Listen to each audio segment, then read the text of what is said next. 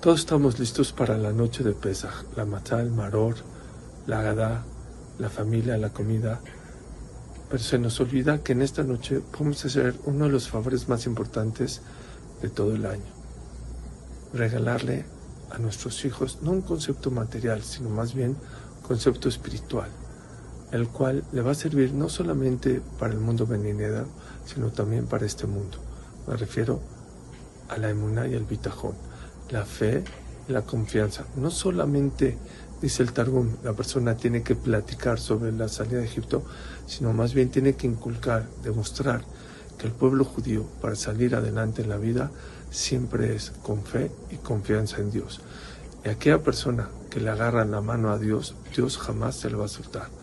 Ese es uno de los mensajes y uno de los favores más importantes que tenemos que utilizar a esta noche tan maravillosa que es la noche de besar ta chaîne et sa mère.